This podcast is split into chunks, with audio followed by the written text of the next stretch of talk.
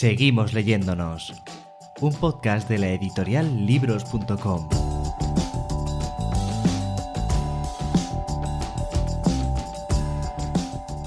Adrián, las 10, muy buenas, ¿qué tal estás? Hola, muy buenas, ¿qué tal, Guillermo? Pues, pues muy bien. Em, estaba antes preparando esta conversación contigo y no dejaba de preguntarme si son buenos tiempos para, para hacer periodismo político o no. ¿Cómo están siendo estas últimas semanas? Bueno, partiendo de la base de que creo que siempre son buenos tiempos para hacer periodismo político, al menos nos lo debemos, o sea, quieras que no, nuestra labor suele ser de, servicio público. Entonces, al final, la calidad democrática de un país la marca también la calidad de su, de su periodismo. Entonces, siempre es bueno, siempre son buenos tiempos para hacer periodismo político. Sí que es cierto que puede que sean tiempos para, para casi divertirse más. Tenemos más, más tela que cortar casi a diario. Estamos viendo además todo este proceso con una transformación digital al mismo tiempo.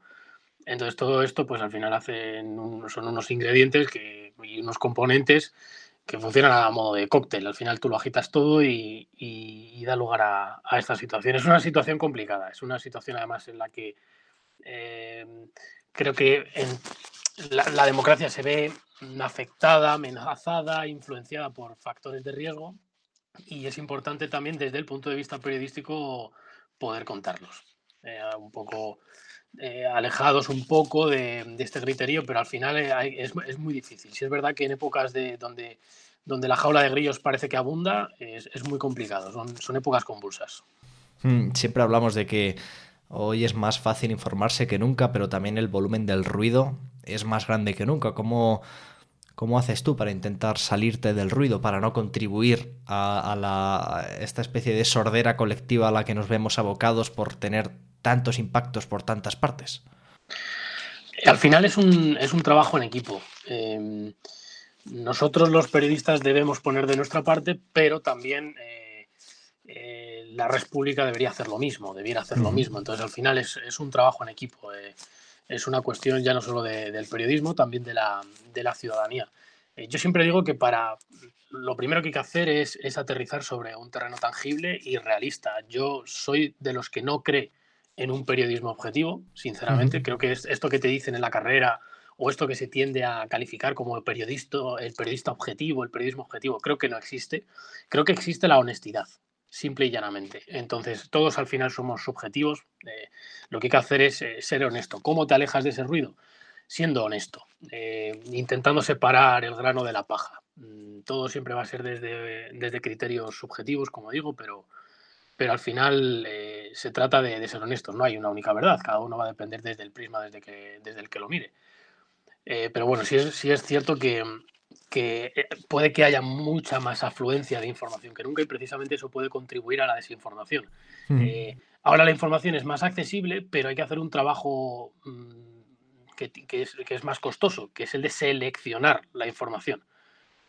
Y, entonces antes sí el trabajo era mm, acceder a la información, ahora ese acceso es, muy, muy fácil, lo que hay que hacer es seleccionarlo. Entonces es un cúmulo de cosas que, al final pues... Eh, es, complejo, es muy complejo, pero, pero al final es eso, depende de la honestidad primero de, los periodistas y en segundo lugar de la, de, la voluntad también de que pongan de su parte los ciudadanos. Hmm.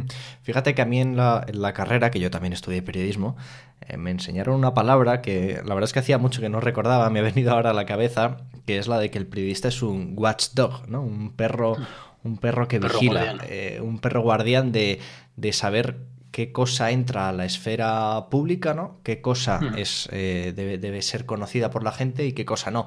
Claro, en los últimos años lo que hemos descubierto es que eso ya, que eso ya no vale, ¿no? Que el, que el, periodista como intermediario ha desaparecido a muchos niveles, es más fácil hacer llegar directamente los mensajes. No sé si ahora el periodismo, el periodista tiene más esa labor que decías tú ahora, a lo mejor de poner el foco sobre lo relevante, lo importante, ampliar contextos sobre mensajes que ya llegan directamente de los interesados a la, sociedad, el papel del periodista está cambiando, ¿no? Sí, sí, el papel del, periodista, mm, bueno, casi utilizaría el, pretérito perfecto. Ya ha cambiado. El, papel del periodista ya ha cambiado. Nosotros, eh, nuestro, bueno, yo, no porque en mi caso me pillo muy joven, pero nuestro gremio de, históricamente ha hecho un poco de, filtro, ¿no? de catalizador de las demandas sociales y un poco de intermediario para trasladárselas al poder, trasladar las respuestas de los poderes, eh, ya no solo gubernamentales, de los poderes fácticos a la sociedad y hacer un poco de, interfono entre, entre ambos. Eh, ahora eso ya no ocurre, ya con las redes sociales, el contacto mucho más directo. Ahora ya prácticamente yo creo que lo que hacemos es eh, fiscalizar que los mensajes que se dan directos no tengan intereses espurios, de verificar un poco su autenticidad. Eh, a mí, por ejemplo, me hace mucha gracia ahora, han surgido muchas eh, plataformas de estas de, y portales de, fact-check, ¿no? de, fact-checking. Em, yo es que creo que el periodismo va por ahí, va por, va por una labor más de, fiscalización de los poderes, de estos mensajes, eh, pero es que es lo que había que hacer antes también. O sea, simplemente pues, se, le ha, atribuido este nuevo, este nuevo concepto. Pero yo creo que ha cambiado. Ya no somos el filtro, sino que somos un poco lo. Eh, ya no somos el perro guardián de, las acciones del poder o de filtro, sino somos el perro guardián de, esos mensajes prácticamente. Y además prácticamente a diario, porque los mensajes eh, fluyen a, una velocidad inaudita. no hay más que ver Twitter. hoy te metes en Twitter en la cuenta de Vox, por ejemplo, y vas a ver eh, infinidad de, mensajes eh, en ambas direcciones. O sea que yo creo que nuestra labor es esa. Ahí, eh, en tu proyecto editorial que estás sacando adelante con libros.com, esa seducción de la extrema derecha, una de las cosas que más me gustó del proyecto cuando tú y yo hablamos de él ya hace un tiempo, era que, que tú me decías que con este libro tú no quieres hacer cambiar de opinión a nadie, ¿no? Ni, vas a querer cambiar la ideología de nadie, ni, ni, siquiera que cambie su voto si no, si no quiere. Pero sí, que es un buen ejemplo de ejercicio periodístico de contexto, ¿no? De, de, ponerle nombre y definición adecuada a las cosas para ayudar a la toma de decisiones, ¿no? Que esa también es parte de la labor de un periodismo responsable, ¿no? Dar herramientas a la ciudadanía para que pueda tomar decisiones con toda la información posible. Claro, es que eh, yo, parto de la premisa de que no hay nada más importante para la democracia que un electorado bien informado. Mi objetivo no es decirle a, ningún ciudadano qué es lo que tiene que, votar. Eh, solo, solo faltaba que, tuviera que decirle algo en ese sentido. Pero, pero sí un poco que se replantee las cosas, que, reflexione al, respecto. Y que, y que sobre todo al final... Eh, no, por, hablar en plata, no se trague con un cucharón lo que le dicen, pero ni yo ni nadie, ni ningún partido. Entonces, partimos de esta, de esta premisa y hablabas un poco del contexto eh, y entrando ya un poco a, hablar del proyecto, em, eh, es necesario, a, día de hoy vivimos en, en un contexto en el que hay un concepto, que es el, concepto de populismo, lo escuchamos a diario, bueno, ya desde hace unos años, pero a diario prácticamente. Y el, uno de los principales problemas es que no hemos entendido nada o muy poquito de este, de este, de este concepto, ¿no? ¿Por qué? Porque eh, a menudo, bueno, enciendes la tele, enciendes la radio, eh, te lo van a decir por la calle, incluso hay libros en este sentido, que lo que dicen es, eh, te hablan del populismo como una artimaña, una herramienta de según qué líderes para ascender en el escalafón del poder. Y se valen pues de las falsas esperanzas, de, de mentiras, eh, y de jugar un poco con, las emociones y los sentimientos de la gente. Entonces, el proyecto lo que hace es poner un poco en contexto esto y decir que, este concepto es mucho más profundo académicamente de lo que se viene diciendo. ¿Y por qué en este momento? Porque eh, la complejidad del momento lo requiere. Ya no estamos hablando de la erupción de populismo, sino que existe un riesgo real de que estos populismos que han eh, configurado unos constructos que, que llamamos sujetos populares nuevos, incipientes, pueden cristalizar, y muchos de ellos ya lo han hecho, en identidades sociales que lo que buscan es perpetuarse a lo largo del tiempo y de hecho aspiran a ser hegemónicas. Eh, por, aterrizarlo un poco todo esta, toda esta teoría, eh, Trump ha perdido unas elecciones, pero a Trump le han votado casi 75 millones de, personas. Eh, ¿Hay 75 millones de racistas, homófobos, xenófobos? No, no hay 75 millones. Hay que entender que detrás de cada voto hay una complejidad muy complicada. Hmm. Pero además es que quien crea que si se va Trump va a desaparecer toda esta masa, también está muy equivocado.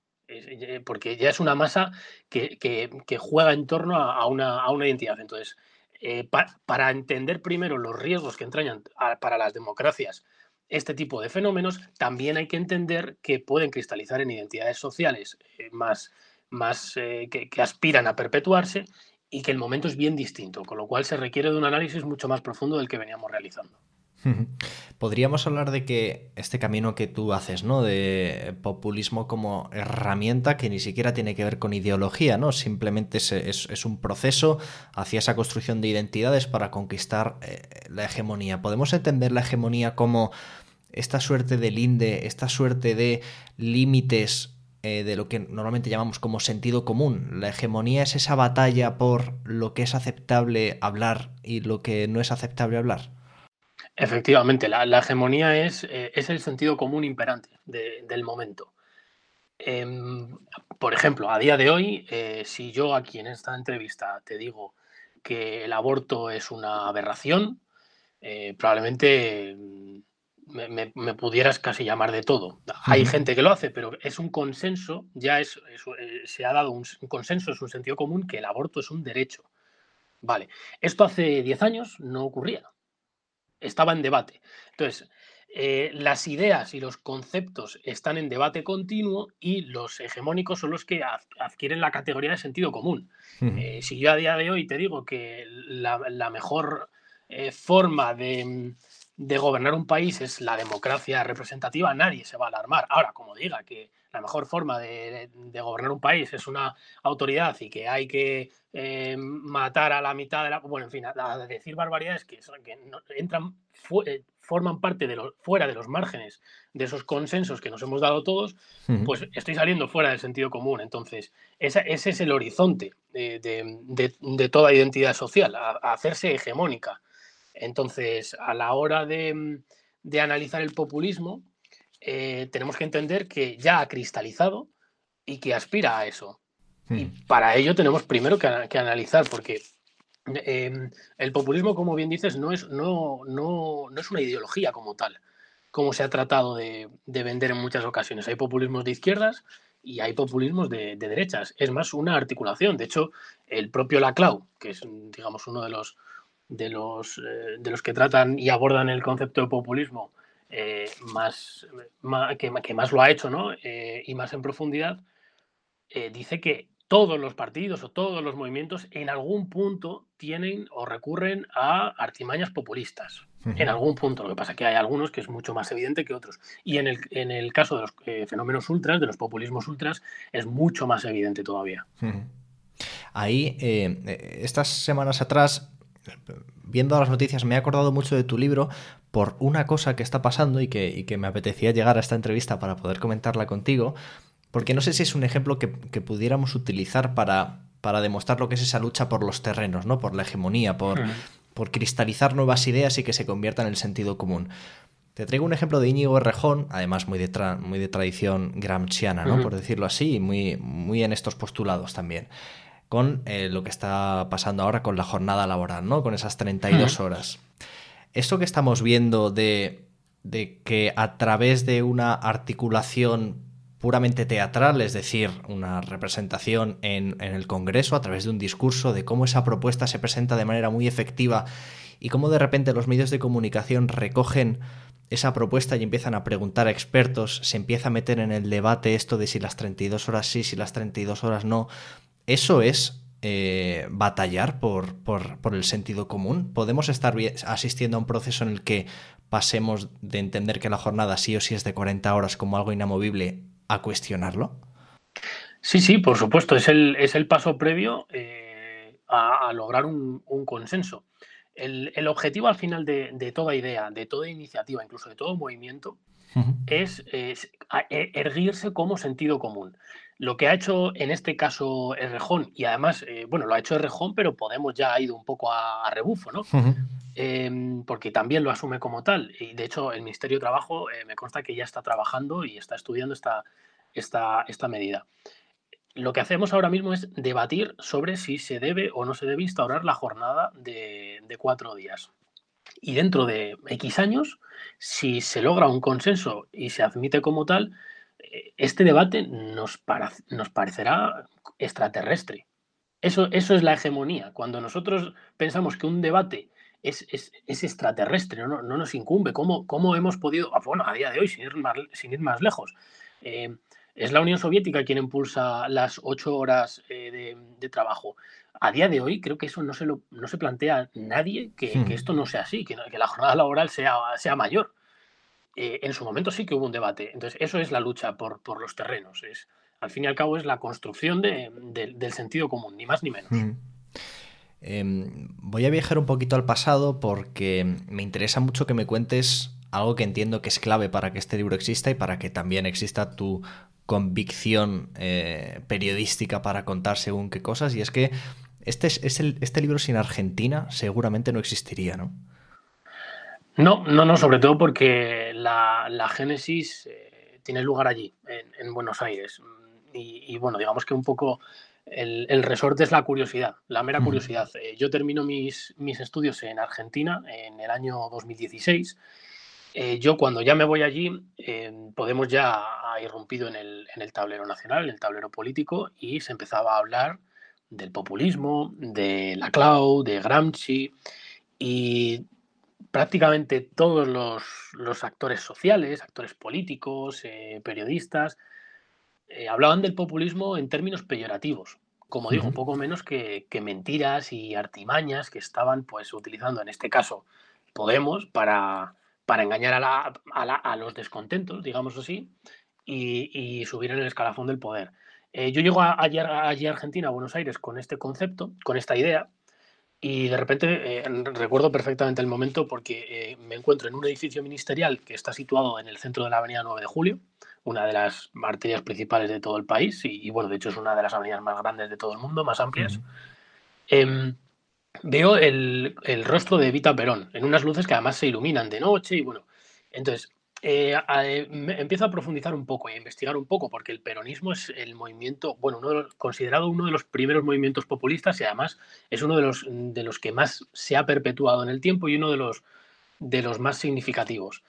Em, y investigando doy con que el populismo no es lo que se nos ha dicho, que es la mentira, que para nada. Eh, se trata de un concepto político mucho más profundo y, de, mucha mayor complejidad, nada que ver. Se trata de la articulación de, demandas insatisfechas, por eso hablamos de gente que, está descontenta, por así decirlo, de demandas insatisfechas eh, en base a una serie de, de ideas y que consigue un líder político, eh, consigue crear una identidad colectiva utilizando, esta, estableciendo eh, eh, vínculos y relaciones libidinales entre los diferentes ciudadanos con demandas insatisfechas, utilizando una serie de, ideas, de fundamentos que hacen de pegamento. Entonces, el populismo no es más que la construcción de un nuevo sujeto popular, de, una nueva identidad colectiva, identidad social, si nos vamos a la perspectiva psicológica, pero, pero no es más que eso.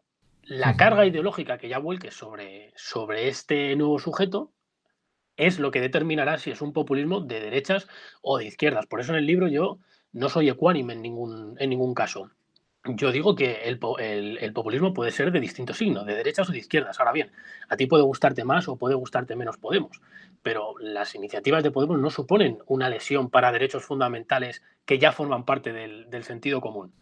Eh, insisto, te puede gustar más o menos, pero no, no es eso. La extrema derecha sí, porque eh, sí que ponen, eh, ponen, tela de juicio, por ejemplo, la violencia de género, son discursos machistas, son discursos xenófobos, entonces al final esa ecuanimidad no debe caber. Entonces lo primero que hay que saber, y, esto ya entra dentro del, libro, es que el populismo no es la mentira como, como fundamento político, sino es una articulación, es una herramienta de las muchas que, hay. Pero esta es, vamos, es una de las partes del libro. La siguiente parte, ¿por qué esta herramienta es eficaz? Y aquí entramos ya pues, en lo que son las variables psicosociales.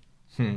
Claro, porque una de las cosas que tú tratas en el libro es responder a una pregunta en realidad muy complicada que todos nos hemos hecho alguna vez, que es ¿por qué la gente vota lo que vota, no? Y a mayores, ¿por qué hay quien vota en contra de sus propias ideas o en contra de sus propios intereses, ¿no? Sí, claro, es que, eh, bueno, ya se, preguntaba lo, mismo Marx hacía muchísimo tiempo. Entonces, fíjate, eh, cómo hay gente que vota en contra de sus propios intereses. Entonces realizó lo que, lo que Marx hizo, digamos, una, un, recorrido para la identificación de la, propia, de la propia clase. Eso a día de hoy todavía no, no se ha dado. Hay gente, por ejemplo, yo hablo mucho de, un concepto que, me horroriza personalmente, que es el, obrero tonto de derechas, ¿no? esta, esta, frase que seguro que has oído mucho. Eres más tonto que un obrero de derechas.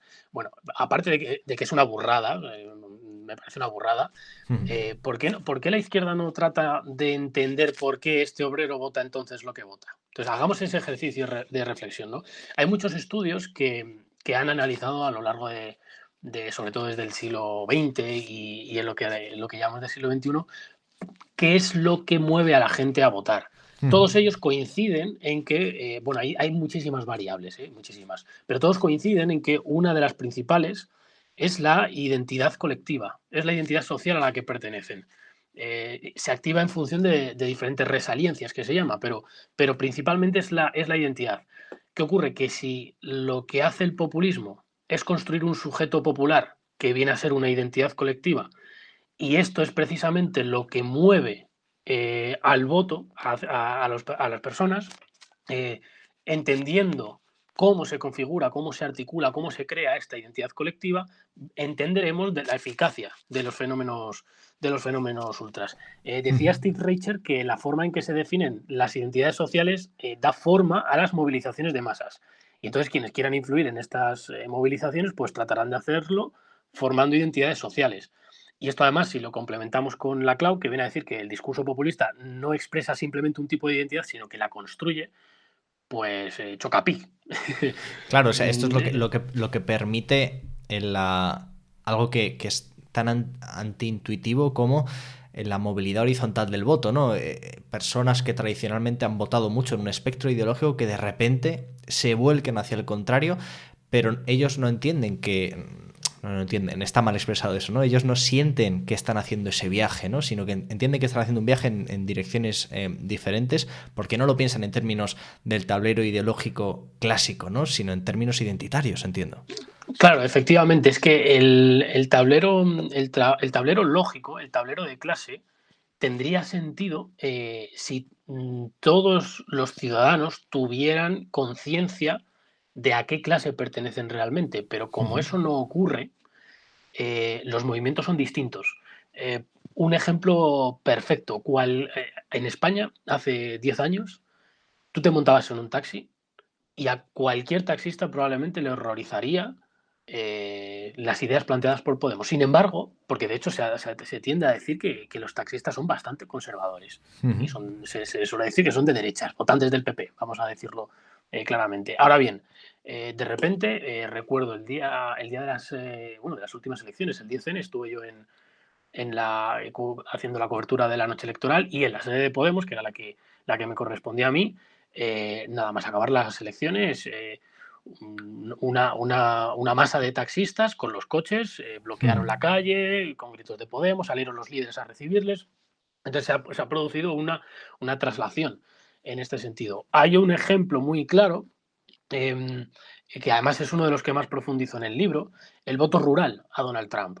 Tú te pones el mapa de Estados Unidos y ves que las zonas rurales, eh, eh, los, granjeros, ¿vale? Votan a, Trump. Y tú dices, ¿cómo es posible esto? Si al final eh, Trump es puro capitalismo, liberalismo, son gente que está votando en contra de su clase. Bueno, pues esto en Estados Unidos se ha, estudiado mucho y, tiene su origen en una persona que no estuvo ni cerca de ganar nunca unas elecciones, pero que cambió para, mm, bueno, hasta ahora la política norteamericana, que fue Gerald Wallace. Empezó, con, a, empezó a articular un, discurso en el que básicamente los, eh, estas zonas rurales, que, suelen ser zonas de, menor poder adquisitivo, comenzaron a verse oprimidas por eh, los demócratas, que eran a quien habían votado eh, habitualmente. Y, y, es porque consideran que los demócratas están digamos, primando, pues en, ese momento era a las mujeres, a los colectivos eh, afroamericanos. Entonces se veían eh, oprimidos por una suerte de, establishment que, se había olvidado de ellos, digamos. Entonces comienza a haber un viaje y a día de hoy no se entiende em, cómo entonces un, votante de la zona rural vota a Donald Trump? Bueno, pues tiene su origen en esta traslación que venimos diciendo. ¿no? Eh, esto en el libro lo tratamos mucho más en profundidad, pero está muy vinculado con, seguro que lo has escuchado, con los significantes vacíos y, esta traslación. Claro, esta cuestión de, que hay que tomarse muy en serio esta estrategia política porque el individuo se va, pero la estrategia se queda, ¿no? Es muy heredable todo esto, aquello de que decías antes, ¿no? Trump se irá cuando decida irse, y, pero el trumpismo eh, quedará, ¿no? Eh, creo que lo hablamos en su momento, que en las últimas memorias que ha, sacado Obama, él, él, sitúa el inicio del trumpismo con, con Sarah Palin, ¿no? y, hmm. que reúne además esta condición de un personaje estridente del que la mayoría de medios eligen hacer mofa, pero que sin embargo va calando ¿no? en, ese, en ese moverse de la información y lo uno con lo, lo, que decíamos al principio, que ya no entiende que necesita a los periodistas para moverse, sino que una mecha encendida por WhatsApp es mucho más eficaz que un periodista contando una información. ¿no? Al final, estos, este, este, goteo, ¿no? Que acaba, acaba convirtiéndose en marea, no depende de individuos que los capitanen. Por mucho que aquello del líder carismático y tal sea importante, estas estrategias se quedan a pesar de la gente que, venga y vaya. Sí, sí, por supuesto. Bueno, decías eh, un, poco de cómo se ha caricaturizado a, Donald Trump al principio. Tengo, lo tengo ahora mismo delante. Tengo un libro que se llama Trump, Ensayo sobre la imbecilidad. Es de Aaron James que es que le, le, caricaturiza, pero es que ha sido presidente de, una de las principales potencias mundiales. La pregunta es cómo.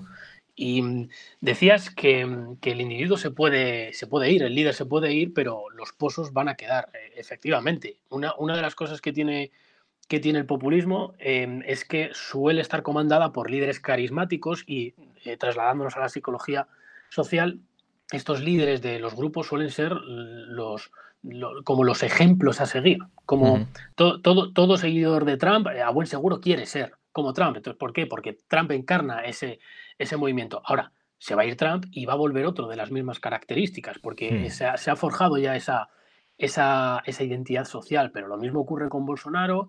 Eh, el peronismo no en vano eh, lleva en pie más de 80 años, el peronismo, y, y, ha, pasado por líderes de muy, casi me atrevería a decir incluso de distinto signo. Entonces, esto al final no se trata de, bueno, ha llegado un líder, eh, ha perdido las elecciones, se va a ir o no, que está por ver, se va a ir o no, pero, pero bueno, ya el trumpismo desaparece. No, no, no, no, no. hay un caldo de cultivo y no será Trump, lo llamaremos de otra manera, pero, pero llegará.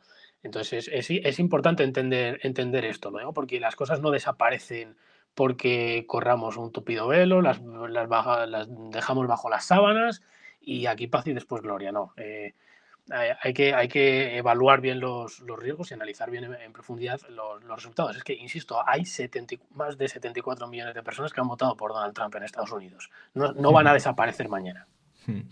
Claro, y, por ir cerrando ya, ¿eh? pero estaba pensando ahora que, claro, en tu viaje a Argentina, que, evidentemente es, clave para que estemos hoy aquí hablando tú y yo, em, ni, siquiera, ni siquiera necesitas asistir tú al peronismo, sin, simplemente al mito ¿no? de, de, Perón en este caso, pero al final también en, la identidad social, en la identidad colectiva y en esta construcción de hegemonía se acaba alcanzando un poco esta categoría, ¿no? Casi mitológica, casi de flotar en el ambiente de un imaginario colectivo al que todos acaban agarrándose porque forma parte de lo que son más allá de lo que piensan, ¿no? Y, y eso es, palpable por alguien como tú que es un intruso ¿no? en, esa identidad, en esa identidad colectiva. Imagino que esa es la victoria última que puede tener un recorrido populista. Claro, es que además eh, eh, estos mitos que anteriormente eran los líderes, estos, estos mitos funcionan luego a modo de pegamento, de sustento. O sea, también eh, la identidad colectiva, que es que toda identidad colectiva tiene que descansar sobre una serie de símbolos. Pueden ser banderas, pueden ser ideas y pueden ser mitos. Uno de ellos es el, por ejemplo, en el peronismo, es Evita. Es Evita. Em, em, y, bueno, hay, hay, muchos ejemplos, ¿no? Eh, em, ¿Por qué las banderas son tan importantes? ¿O por qué los líderes y el rostro de los líderes son tan importantes en los populismos? Pues porque forjan un poco y hacen de sustento, de unión, de pegamento en esta, en esta nueva identidad insisto en que toda identidad colectiva descansa sobre elementos simbólicos y los mm. mitos, ya sean personas, banderas, ideas, son, son, son el principal, son, el, son la principal clave. Por ejemplo, otro, otro ejemplo, em, aquel Make America Great Again de Donald Trump era un elemento simbólico, era una idea sobre la que descansaba. Bueno, pues esto viene, viene a ser lo mismo. Por eso digo que se irá Trump y puede que Trump se acabe convirtiéndose en un mito para, este, para esta nueva identidad colectiva. esto como, como funciona a través de flujos temporales, pues veremos en qué, en qué acaba, ¿no? Pero desde luego tiene toda la pinta. Pues la seducción de la extrema derecha ahora mismo en, campaña de crowdfunding, oye, menos de una semana rozando los 50 mecenas, ya el 30% superado ampliamente antes de, antes de marcharnos. Eh, ¿Cómo lo ves? ¿Qué tal, ¿Qué tal ha sido para ti iniciar una campaña de crowdfunding? Bueno, pues eh, al principio con nervios e ilusión eh, a partes iguales, prácticamente. ahora ya en plena campaña, muy agradecido por todos los que los que hasta ahora se han hecho mecenas. Eh, ha sido un apoyo espectacular. En apenas unos días de campaña hemos superado con creces el primer objetivo, que es el 25%. Estamos ya en el, en el 35%, pero bueno, sea, hay, que, hay que seguir para, para poder cristalizar y materializar todo, todo, este, todo este proyecto que, que al final pues, no hace, sino mm, el, el objetivo final es eh, contribuir al, al, debate público y a la reflexión política, que como mínimo es lo que nos debemos como, como sociedad. Hmm. Me gusta pensar que, con este libro estamos también peleando por algún terreno y por el terreno de, pararnos un poco entre tanto, entre tanto grito y que, alcancemos eh, cierta hegemonía de la reflexión, ¿no? Si nos ponemos eso como, como horizonte ideal. Pero te agradezco un montón, Adrián, el tiempo que me has dedicado hoy. También el esfuerzo ímprobo que es hacer un libro así. Sé que, sé que cada frase y cada término está elegido con casi con precisión quirúrgica, te voy a decir, porque no es un tema sencillo de abordar. No, no, por, no por tener ya literatura y, tradición a sus espaldas de, de, unos, de un par de cientos de años eh, no deja de ser difícil hablar de esto y precisamente cuando más difícil es introducir estos discursos en la esfera pública, creo que más necesario es que le pongamos empeño. Así que te voy a desear mucha suerte en lo que te queda de campaña. Estoy convencido de que lo vamos a conseguir y que sigamos remando y sigamos en el camino. Eh, muchísimas gracias a ti, Guillermo. Seguro, seguro que sí. Necesitamos apoyo, así que Así que nada, el, objetivo es ese, al final, eh, dar, mm, plantear la batalla hegemónica de, empezar a reflexionar. Simple, simple y llanamente eso, pensar por nosotros mismos y, alejarnos de este griterío, de este barullo y que al final pues decidamos nosotros en base a razones y argumentos. Pues eso es. Un abrazo, Adrián. Un abrazo, Guillermo. Chao. Seguimos leyéndonos es un podcast de la editorial libros.com con el objetivo de conectar, conectar con todos aquellos que hacen posible nuestro trabajo. Autores que confían en nosotros para poder publicar sus obras, mecenas que las hacen posibles gracias a sus pequeñas aportaciones, librerías que son nuestras aliadas para poder hacer llegar esos títulos al público y que puedan ser leídos y en definitiva toda la cadena de valor que hace posible que podamos seguir editando libros. ¿Tienes una idea para un libro que te gustaría ver publicada? ¿Tienes una pequeña librería y te gustaría que la diésemos a conocer en este programa? ¿O simplemente te gustaría contarnos tu historia y tu relación con la literatura? Ponte en contacto con nosotros. Nos encontrarás en las redes sociales como arroba libroscom y puedes entrar en contacto directamente conmigo a través de mi correo electrónico guillermo Nos seguimos escuchando, nos seguimos leyendo en el siguiente programa y gracias por creer en la cultura.